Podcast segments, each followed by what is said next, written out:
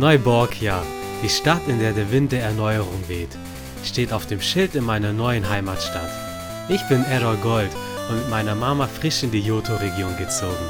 Man sagt, Neuborgia sei eine windige Stadt mit stillen Hügeln, an dessen Stadtrand sich viele wilde Pokémon tummeln. Professor Lind, der hier ein Forschungsinstitut leitet, gilt als Experte im Bereich Pokémon-Evolutionen. Genau zu ihm mache ich mich nun auf den Weg.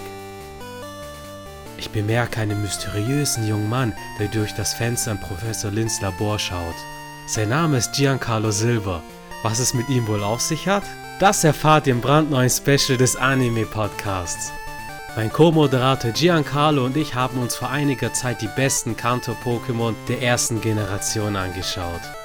Nun ziehen wir eine Region weiter und werfen einen Blick auf das wunderschöne Johto der zweiten Generation. Kanto ist nach der gleichnamigen Region in Japan benannt. Johto hingegen ist von der Kansai-Region im Westen Japans inspiriert. Und der Name Johto leitet sich von der Präfektur Kyoto ab. In Kyoto gibt es sehr viele traditionelle Tempel und Schreine. Dinge, die uns auch hier begegnen werden. Hallo Giancarlo, wie geht's dir und was war deine erste Begegnung mit Johto? Ich grüße erstmal alle deine Zuhörer, Errol, und äh, vielen, vielen Dank auch für diese interessante Einleitung. Das mit Johto und Kyoto, das war mir schon gar nicht mehr. Also, ich habe das mal gehört, ja, aber es ist ja wie mit einem guten Buch, wenn man das liest. Und äh, man sollte das eigentlich nach einem Jahr nochmal lesen, weil man da manche Sachen wieder vergisst, ne? Mm, meine erste Berührung mit Johto war auf der einen Seite klar der Anime, damals, wo dann äh, Ash, nachdem er in der Pokémon-Liga leider, leider nicht gewonnen hatte, ähm, dann zu neuen Abenteuern aufgebrochen ist. Und auch in den Pokémon-Editionen, ja, also sei es jetzt, also meine, tatsächlich meine allererste, allererste Edition war Kristall. Meine auch, meine auch. Die, ich hatte die von einem Kumpel, ja. hatte ich die bekommen, so, der, der hat die so, ja, ich hab da, ich spiele das nicht mehr, so willst du es haben? Und so, ja klar, warum nicht? Und dann habe ich die damals für 15 Euro oder so, habe ich sie ihm abgekauft. Alt was ist mit dem? Das war, das war Gold wert. Ja, wirklich, ne? Und ich habe das dann so gezockt, dann, dann natürlich mit Suikun und so. Das war schon mega. Also, das war so meine erste Berührung so mit der Johto-Region. Ja, sehr schön, sehr schöne Anekdote. Ich hoffe, dein Kumpel hat sich in den Arsch gebissen, dass er das für einen Sportpreis verkauft. Kann ich dir nicht sagen. Ja, der Pokémon-Edition, das war, war wie Pokémon-Karten alle. Das wurde mit Geld aufgewogen, mit Gold, mit allem. Meine erste Edition war auch die Kristall-Edition. Damals lief die Werbung im TV. Ich war eh schon Pokémon-Fan seit der ersten Generation, aber hatte nie eine Edition. Da war der Werbeclip zur Kristall-Edition. Und ich habe zu meiner Mama gesagt, so, hey, guck mal Mama, cool und so. Und die fragt mich so, wie heißt das Spiel? Und ich sag so Pokémon Kristall. Und ich denke mir so, so, warum interessiert meine Mutter über Pokémon? Was interessiert sie sich damit? Und dann, ein paar Wochen später, Nikolaustag, in der Nikolaus-Socke, da merke ich schon, da ist so eine Beule drinne. Einfach viereckig. In Form eines Game Boy Color Spiels. Ich schüttel und was fällt raus? Kristall-Edition. Oh mein Gott, das hat einfach mein Leben komplett verändert. Spiel gestartet, natürlich den geilsten Starter genommen, den es gibt, worauf wir noch gleich zu sprechen kommen. Und dann warst du der King im Hort. Also nach der Schule bin ich immer in Hort gegangen. Jeder hat Pokémon Gold oder Silber gehabt und ich hatte Kristall. Vor allem die Pokémon hatten dort Animationen Richtig, genau. und alles sah einfach auch ein bisschen anders aus. Es war wild. Das war richtig wild. Und natürlich, in der Kristall-Edition hattest du drei Starter zur Auswahl. Endivie, Vollriegel und Kanimani. Und zu Endivie, was soll ich sagen? Wie soll ich anfangen? Ich glaube, ich werde alt. Ich habe nicht mehr so viel Hass in mir drinne wie damals. Aber jedes Mal im Anime, wenn Endivie kam, da war diese Trainerin, die Fan vom Electek-Team war. Und die hatte dieses Endivie und hat immer gesungen. Und dann war diese Endivie halt so mitgesungen. Äh, äh, äh. Und dann hatte Ash seine Endivie und das war so ein Dickkopf. Ich konnte mich nie damit anfreunden. Nie. Natürlich jetzt heute in der Rückbetrachtung, wenn man sich das Design anschaut, das basiert auf einem kleinen Sauropoden, also auf einem kleinen Dino. Was schon interessant ist, ich liebe Dinos. Und wenn man sich das Design noch ein bisschen anschaut, dann könnte man meinen, okay, stand da vielleicht eine Birne, Pate. Das Interessante ist, Endive ist das einzige Pokémon, dessen Namen einen exakten Gegenpart in der realen Welt hat. Jeder hat vielleicht mal den Endivien-Salat gegessen. Aber ich merke schon, deine Einstellung zu Endivie ist ein bisschen positiver als meine. Die Sache ist ja die, ähm, wenn du damals Kristall gespielt hast, da gab es jetzt nicht so die mega Pflanzen-Pokémon. Also, wenn ich als Starter beispielsweise Feurige genommen habe, weil es halt der Feuerstarter war, so das war so der Klassiker. Das Pendant, die zweite Generation nach Glumanda. Was hattest du dann da? Du hattest Knuffensa, dass du zu Ultrigaria und dann später Sarzenia mit, per Tausch machen konntest. Aber dann war es das auch schon größtenteils. Du hattest so einen Blue Bella, okay. ähm.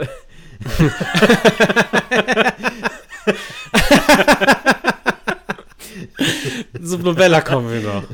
Da dann kommen wir noch. du als Starter Endivie und wenn du dir das Attackensetting von, von den Pokémon anguckst, ah, da, da, geht schon was, ne? Also, da sind schon gute Attacken dabei und auch die Werte, ja. Also, ich weiß immer, so ein Megagne, also die dritte Entwicklung, das hast du nicht so schnell kaputt bekommen. Und auch im Anime war Loreblood, war, war geil. Also, das hat geleistet, ja. Aber ich erinnere mich aus wie du an diese Szene mit diesem Electek-Fan-Mädchen. Dann hat ja Ash dann Glurak gerufen und hat dann gesagt: so, mach, mach, Flammenwurf, aber nur 30% der Kraft. und das Handy hat einfach gebrannt. So. Also, vor allem, die hatte das Endivie seit drei Stunden richtig. erst oder so. Ganz frisch, aber hatte eine richtig große Fresse. Ja, das hat so ein bisschen zu der, zu der Jugend gepasst. So. Das war sehr, sehr angelehnt ans Real Life. So, okay, da kommt die ältere Generation, wir, wir wissen, worüber wir reden, wenn wir von Pokémon reden. Und dann kommen irgendwelche Möchtegerns, die seit drei Stunden Pokémon spielen und machen einen auf, wir wissen alles. So, ohne Witz. so, ohne Witz, Alter. Aber ja, wie gesagt, ich feiere Endivie. Also von den Startern ist es bei mir, ja, es ist, ist zwischen 1 und 2. Also dadurch, dass ich mehr so der Feuertyp bin, aber ja, so zwischen 1 und 2. Mm, interessant, interessant. Das mit dem Mangel an Pflanzen-Pokémon in der zweiten Generation ist ein interessanter Punkt. Das hatte ich so gar nicht auf dem Schirm. Als kleine Ergänzung, Ultrigari entwickelt sich nicht durch Tausch, sondern mit einem Blattstein. Ja, stimmt, ja. Aber Evolutionssteine in der zweiten Generation waren ja, eine Rarität. Die waren echt selten und die konntest du auch nicht im Markt kaufen, wie in der ersten Generation. Also in den späteren Generationen, besser gesagt. Bei Loreblood, ich muss sagen, ich mag das Design, aber da hast du das Gefühl, dass es wirklich eine Weiterentwicklung ist, was du auch bei Pflanzen hast. Die kleinen Knospen um den Hals haben sich zu eingerollten Blättern weiterentwickelt und es hat auch ein allgemein welkeres Design. Also einfach schon eine Pflanze, die ein bisschen älter ist. Optisch erinnert es noch mehr an einen Dinosaurier, an einen Langhalsdino beispielsweise. Genau. Die Statur ist allgemein größer und kräftiger. Ein interessanter Fun-Fact ist, damals im Jahr 1997 ist eine Demo erschienen zu Pokémon Gold und Silber. Das war in Japan bei einer Veranstaltung, die hieß Space World. Und da gab es einige Starter schon wie Endivie und Meganie, aber Loreblood war ein anderes Pokémon. Das Pokémon hieß Hanamogura. Ich schicke dir mal den Link hier rein. Googelt einfach mal nach Hanagamura. Das ist, wenn du ein bisschen weiter runter scrollst, das ist einfach ein komplett anderes Pokémon. Also Loreblood gab es nicht. Hanagamura sieht im Grunde aus wie eine Blume. Und da ist einfach wie so ein kleiner Kobold, der drauf sitzt. Und übersetzt heißt das auch Maulwurfblume. Aha. Ich finde Lorebloods finales Design natürlich viel passender und besser. Ich muss gestehen, ich habe mit der Entwicklungsreihe nie gekämpft. Ich habe immer nur trainiert für den Pokédex. Aber was die Stärke betrifft, muss ich dir zustimmen. Mein Starter, zu dem ich später komme, wurde von Loreblood so richtig in die Fresse getreten damals. War auch das erste Mal, dass ich dann einen Kampf verloren habe. Also ja, vielleicht gebe ich es in späteren Runs nochmal einige Chancen. Was wirklich sehr stark nach dem Dino aussieht, ist die letzte Entwicklung. Das ist Meganie. Und laut Pokédex sind Meganie sehr seltene Pokémon, welche in der Johto-Region beheimatet sind.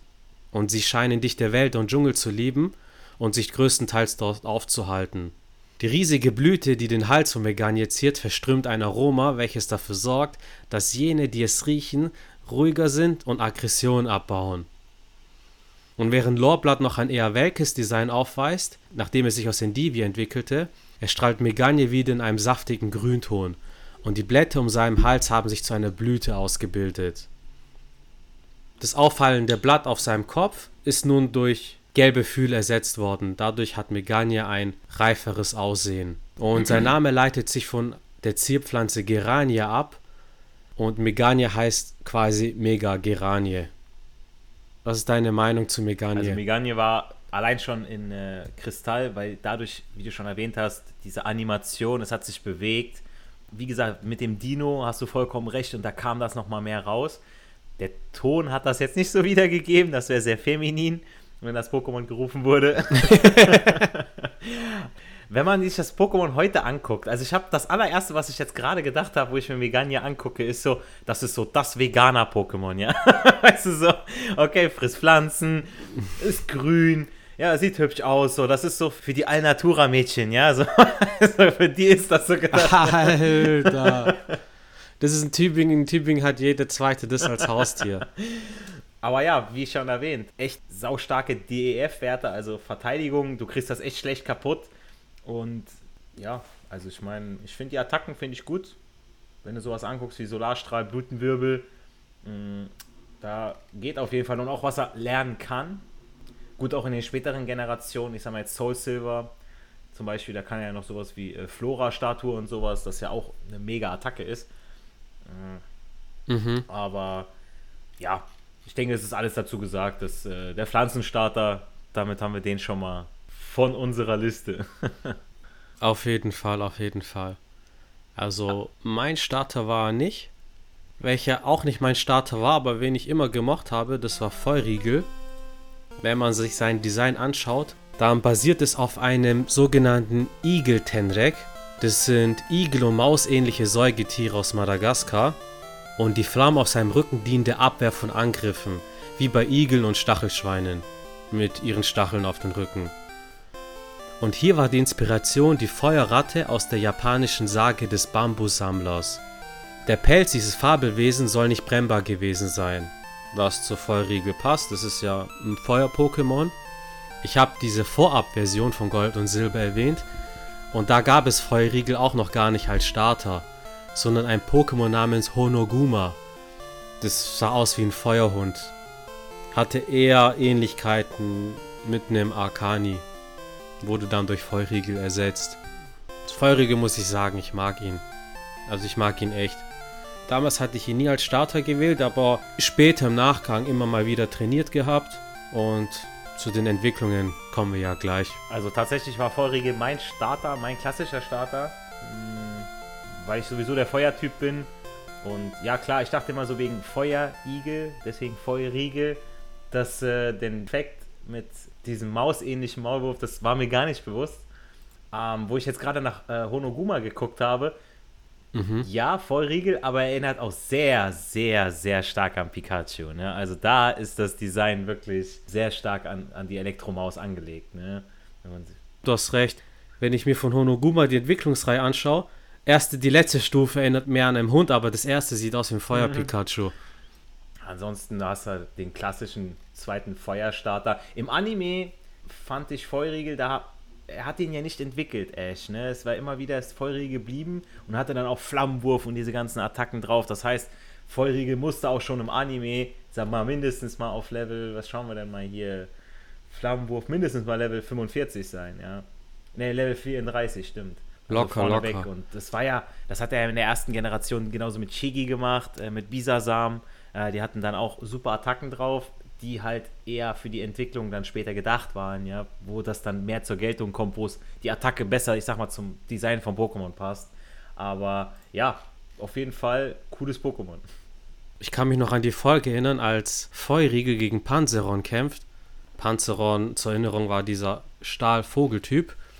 Das hat halt verloren und hat Ash mit Feuriegel in den Bergen trainiert, so um ihn da zu pushen, stärker zu machen da hat man noch so mal eine emotionale Bindung zu Feurige bekommen.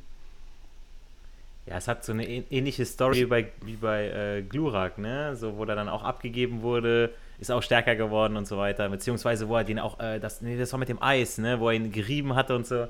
Genau, mit Quapo. Da hat er gegen Quapo verloren und hatte den gerieben im Eis. Ja, echt schon seine Feuer-Pokémon. Ja. Da muss, er muss immer für gearbeitet werden, so. ist so. Das habe ich erst in der Recherche erfahren. Feuerriegel hat sich entwickelt, aber erst nach 500 Folgen oder so. Also extrem spät wurde es zu Igilava. Und Igilava sind sehr selten und scheue Pokémon, welche sich tief in der Johto-Region aufhalten. Und man sollte vorsichtig sein, wenn ein Igilava den Rücken zu einem dreht. denn dann ist es kurz davor, Flammen auszustoßen. Igilawas Gestalt basiert vermutlich auf einer Mischung aus Marder und Stachelschwein. Und markant ist seine irokesenähnliche Flamme auf dem Kopf. Und dadurch fand ich Igilava um einiges cooler als Feurigel. Die Augen waren noch offen, okay, das war vielleicht so dieser Punk, der ist jetzt jugendlich und der ist jetzt schön dabei, den Gegner Feuer unterm Arsch zu machen. Ja, auf die kurzen Beine von Feurigel, ne, die sind dann, ist erst länger geworden, so. Der Sound von ihm, er hat auch jetzt nicht irgendwie, es gibt ja manche Pokémon, wie zum Beispiel ein Lugia oder so oder ein Ho-Oh, wo dann allein schon der Sound beim Ausspielen oder beim Auswerfen von Pokémon, dass der total lang ist. Ja, und bei Feurigel war der einfach nur so total kurz. Ja, jeder ja, wusste ja, Bescheid. Ja. Bei Tornupto war er auch wieder lang bei der Entwicklung, aber bei Igel war mhm. so ganz kurz so, Digga, du weißt Bescheid, Alter, jetzt geht's ab. ist so, ist so, ist so. Lass uns nicht lange bei Igelava aufhalten und gleich zu Tornupto kommen. Tornupto sind sehr seltene Pokémon aus der Johto-Region und sie leben zum Großteil an Vulkanen oder in anderen felsigen, heißen Landschaften. Sein Fell gilt als explosiv, denn schon beim bloßen Reiben an einem Gegenstand oder einer Wand zündet es und fängt an zu explodieren. Und Tonopto basiert vermutlich auf einem Vielfraß. Das sind große Marder und besitzen einen vergleichsweise massigen Körper und gelten als ziemlich stark und angriffslustig. Ebenso angriffslustig sind deren Verwandten, die Honigdachse, und Tonopto weist einige optische Ähnlichkeiten zu ihm auf.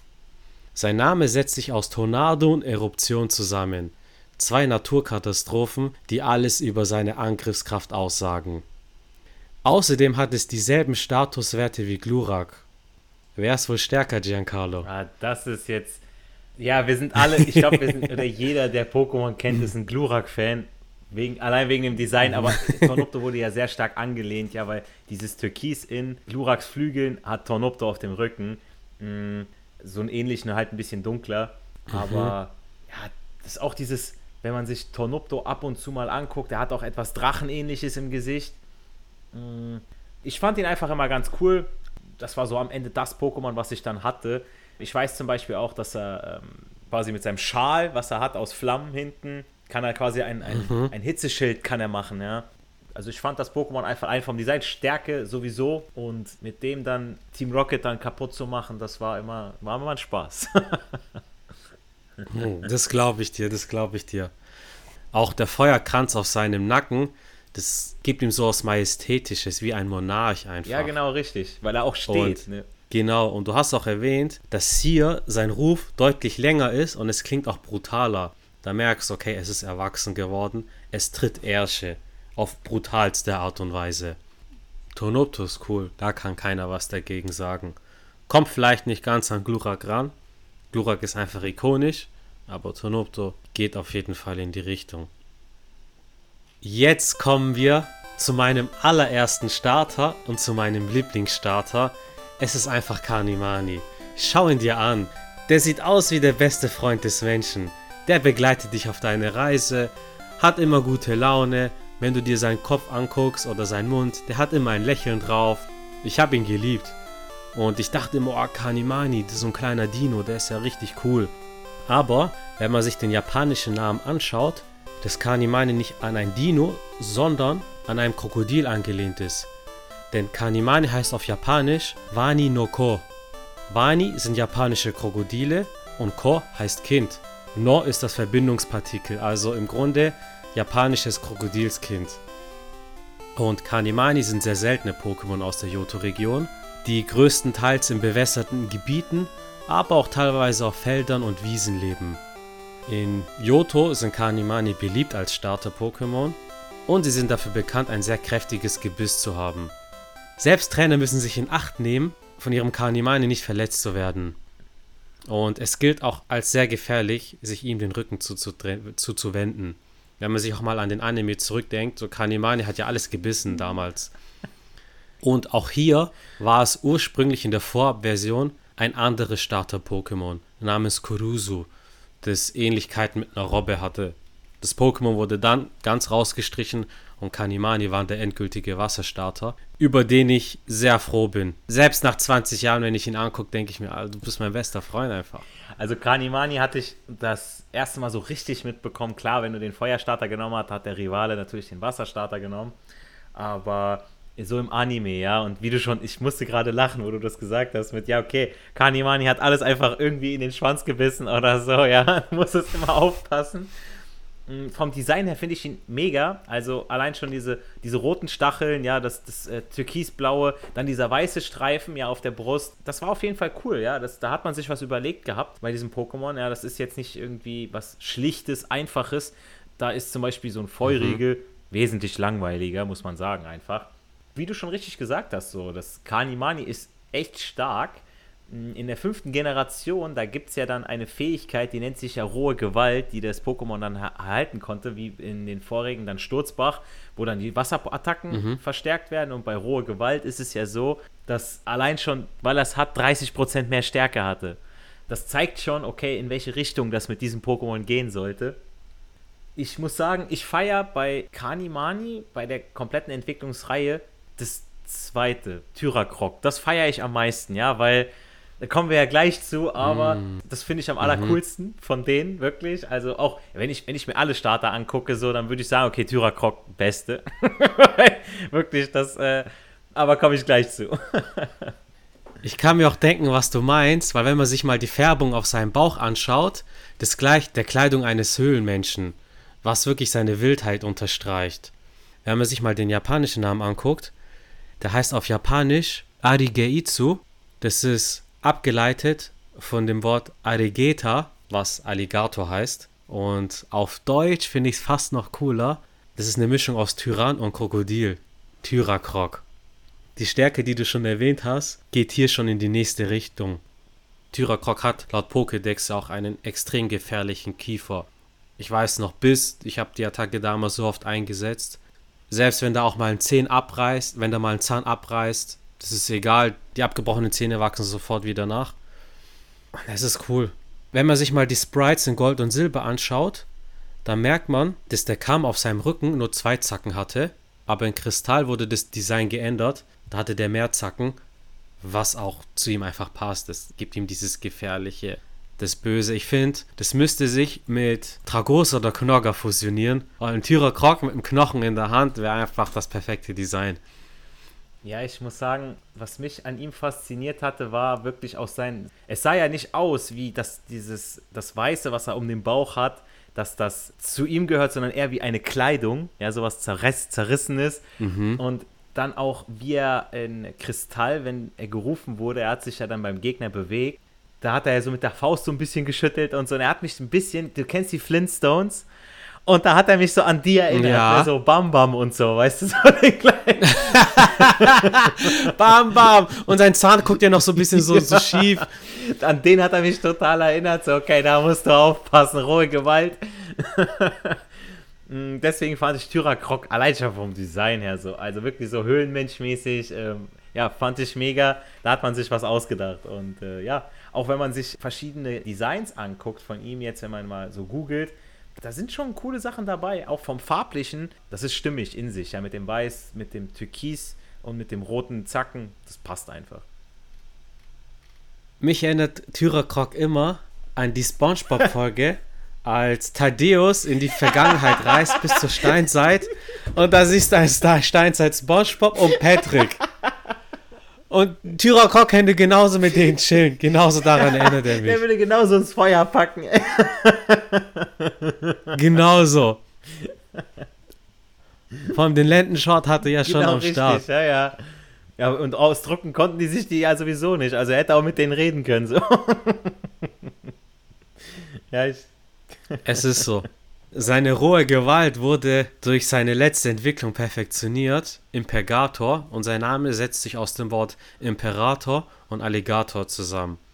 Der Name ist Programm auf Japanisch würde der übersetzt großes Krokodil heißen und du merkst schon, okay, das ist der König im Fluss. Also da diese zwei, drei Carpadors, ein, zwei Shigis, die da sind, die werden gefressen oder wenn da mal ein Damm hier Plex vorbeiläuft, dann kommt das Impergator, reißt ihn runter und es ist weg. Und sein Aussehen ist ein Gemisch aus verschiedenen Krokodil- und Alligatorarten. Ja, ich muss sagen, bei Impagator, ja, mit der rohen Gewalt, das passt auch, auch bei der Animation. Wenn du gegen Impagator gespielt hast, dann hat er ja quasi so die, die Hand, die Faust in die Hand so gemacht ne, und dann wusstest du, okay, alles mhm. klar, der sucht Stress. Mhm.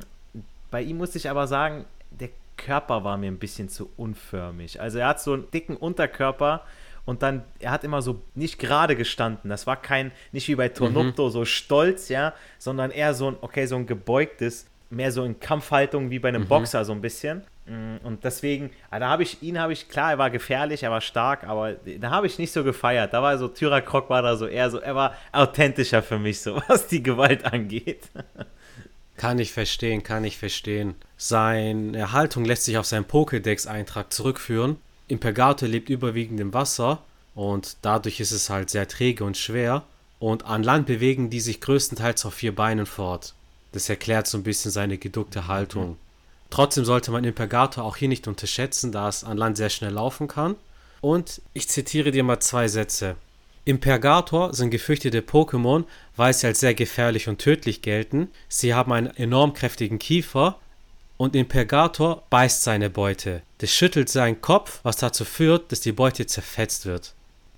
Du kannst mir nicht sagen, wenn, wenn, wenn, man, wenn man das liest, dass ich mich nicht in das Pokémon verlieben soll. Also ich liebe das einfach. Ich liebe diese Edgelords, diese Bösen. So, Arr, meins zerfetzt das Radfratz vom Gegner. So ein Pokémon brauche ich an meiner Seite. Das darf auch ein bisschen hässlich sein, egal. ja, da, da, da merkt man ja so, okay, ich bin da mehr so der praktische Typ, ja, sowas äh, Endivie, Megania und so weiter angeht, ja, oder auch mhm. den Stolz von Tornupto, okay, dass es bei mir in die Richtung geht und bei dir ist so, okay, mhm. das Pokémon hat Gewalt, so, okay, hat Power, ja, hast Respekt zu haben. ist so, die Edgelords, das sind die Geilen. Wirst du auch später dann merken, also, wenn ich mir jetzt ein Team zusammenstellen würde aus der Johto-Region, dann wäre Impagator oder die Entwicklungsreihe jetzt das erste, das in mein Team kommt. Ja, bei mir wäre heute wäre es äh, tatsächlich Endivie. Endivie, alles klar. Interessant. Rein zufällig nimmt er das Pflanzen-Pokémon, wenn ich den Wasserstarter habe. Ja, ich habe den veganen Lifestyle mittlerweile mehr integriert. Das ist so. Der, der Alnatura Stoffbeutel um deinem Arm erklärt einiges. Die Haremshosen. die Aladdin-Hosen, ja. Und dünne Pommesärmchen. Let's ich mache mir noch go. einen Zopf demnächst und äh, fange nochmal an, äh, Soziologie zu studieren oder Germanistik oder so. und barfuß durch die Uni laufen. Und oh, es ist so heiß, ich gönn mir erstmal einen Club Mate. Lass uns zum nächsten Pokémon weiterziehen. Giancarlo, was ist deine Meinung zu Visor? Visor war so das Pokémon, was du halt immer wieder in den Wiesen, in den hohen Gräsern rund um Neuborgia oder zwischen Rosalia und auch, äh, ja, du hast es immer wieder getroffen. Es war irgendwo, am Anfang dachte ich, ey, ist echt cool, weil er steht auf seinem buschigen Schwanz und hat auch immer wieder so diese, mhm. diese Allüren gemacht, so, ah, ich hab Power, so hat die Arme immer oben gehabt, so als ob er den Bizeps anspannt.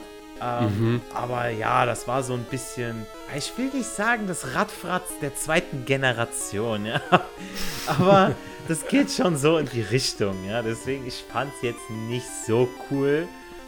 Die Entwicklung war schon ein bisschen cooler, aber ja, es war halt so ein Waschbär halt, ne? Ich muss gestehen, ich habe Visor komplett vergessen, dass es existiert. Und die Entwicklung wie Senior genauso erst als ich vor einigen Jahren angefangen habe, wieder Pokémon zu zocken, da dachte ich so, ach so, den gab's ja. Ich finde schon, doch, das ist das Radfratz der zweiten Generation. Das ist einfach ein normales Tier, das, wo die gesagt haben, das ist jetzt ein Pokémon. Natürlich ist es so typisch, du kommst so in die Welt von Yoto rein und dann ist es so eines der ersten typischen Pokémon, die du siehst. Das siehst du ja auch im Intro und in den ersten Yoto-Folgen. Und interessant ist auch sein japanischer Name. Das heißt übersetzt Wiesel, das auf seinem Schweif steht passt zu seinem Design, absolut. Und mich erinnert es auch so ein bisschen an ein Erdmännchen. Weil wenn ein Visor rausguckt, das sind mehrere Visor und dann gucken die so.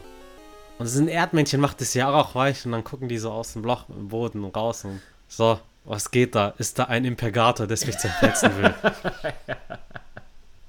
Ich muss gestehen, wie Senior, ich habe das halt gefangen oder entwickelt für den Pokédex-Eintrag, aber ich habe mit ihm nie wirklich trainiert. Aber das Design an sich ist schon schön. Der japanische Name heißt im Grunde ein großes Wiesel. Und passt ja auch so ein bisschen zu seinem Erscheinungsbild.